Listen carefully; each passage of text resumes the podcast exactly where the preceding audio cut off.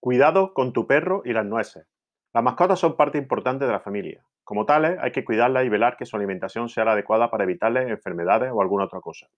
Los perros son especialmente sensibles cuando se les da algún alimento.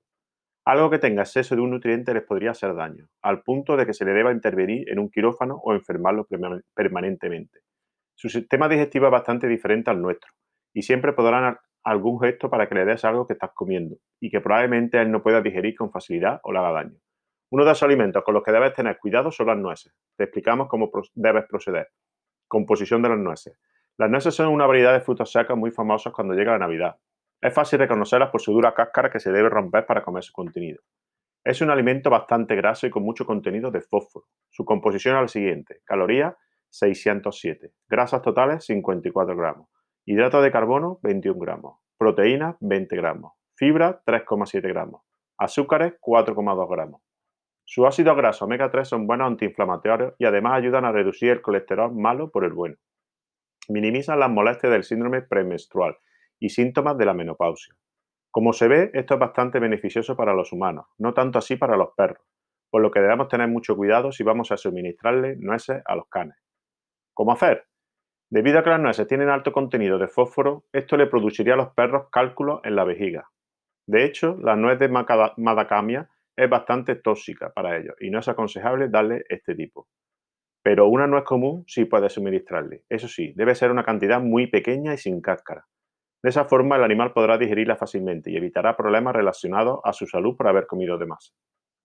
De esta forma, si piensas darle nueces a tu perro, hazlo en muy pequeñas cantidades y mantén alejadas las demás de él, para que no se vea tentado a agarrarlas si te descuidas. Porque hay chicos de cuatro patas que son bastante listos para estas cosas y no vaya a ser que se enferme por esa travesura. Alergia.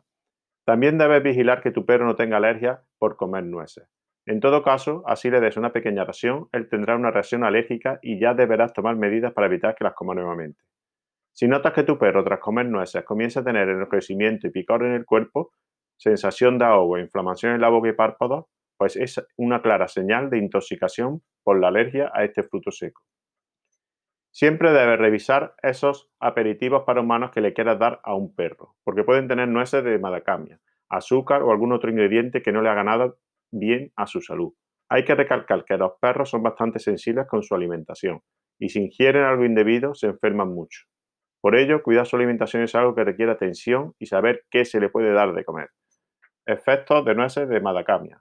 Las nueces de madacamia son muy tóxicas para los perros y producen en ellos algunos síntomas que los dejarán enfermos. Estos son algunos de los efectos que causan. Debilidad, depresión, ataxia, problemas para control muscular, temblores, vómitos, hipertermia. Que el perro consuma uno o dos nueces le pueden aparecer síntomas leves. Si fueron más, estas dolencias pueden aparecer tras 12 horas de haber ingerido, pero los síntomas suelen desaparecer uno o dos días después. De todos modos, debes consultar con un veterinario para recetarle medicamentos que ayuden a superar estos problemas si se ha intoxicado con nueces. Igualmente, si pretendes darle nueces comunes, debes pelarlas muy bien y suministrarle muy pocas. Es el mejor consejo que puede dar hasta ahora. Además de mantenerlo lejos de cualquier fuente de estos frutos secos, por si a este se le ocurre escabullirse para comerla, porque muchos de los canes son como niños y casi reciben el mismo cuidado y atención que un hijo pequeño. Por gracioso que suene, pero es la verdad.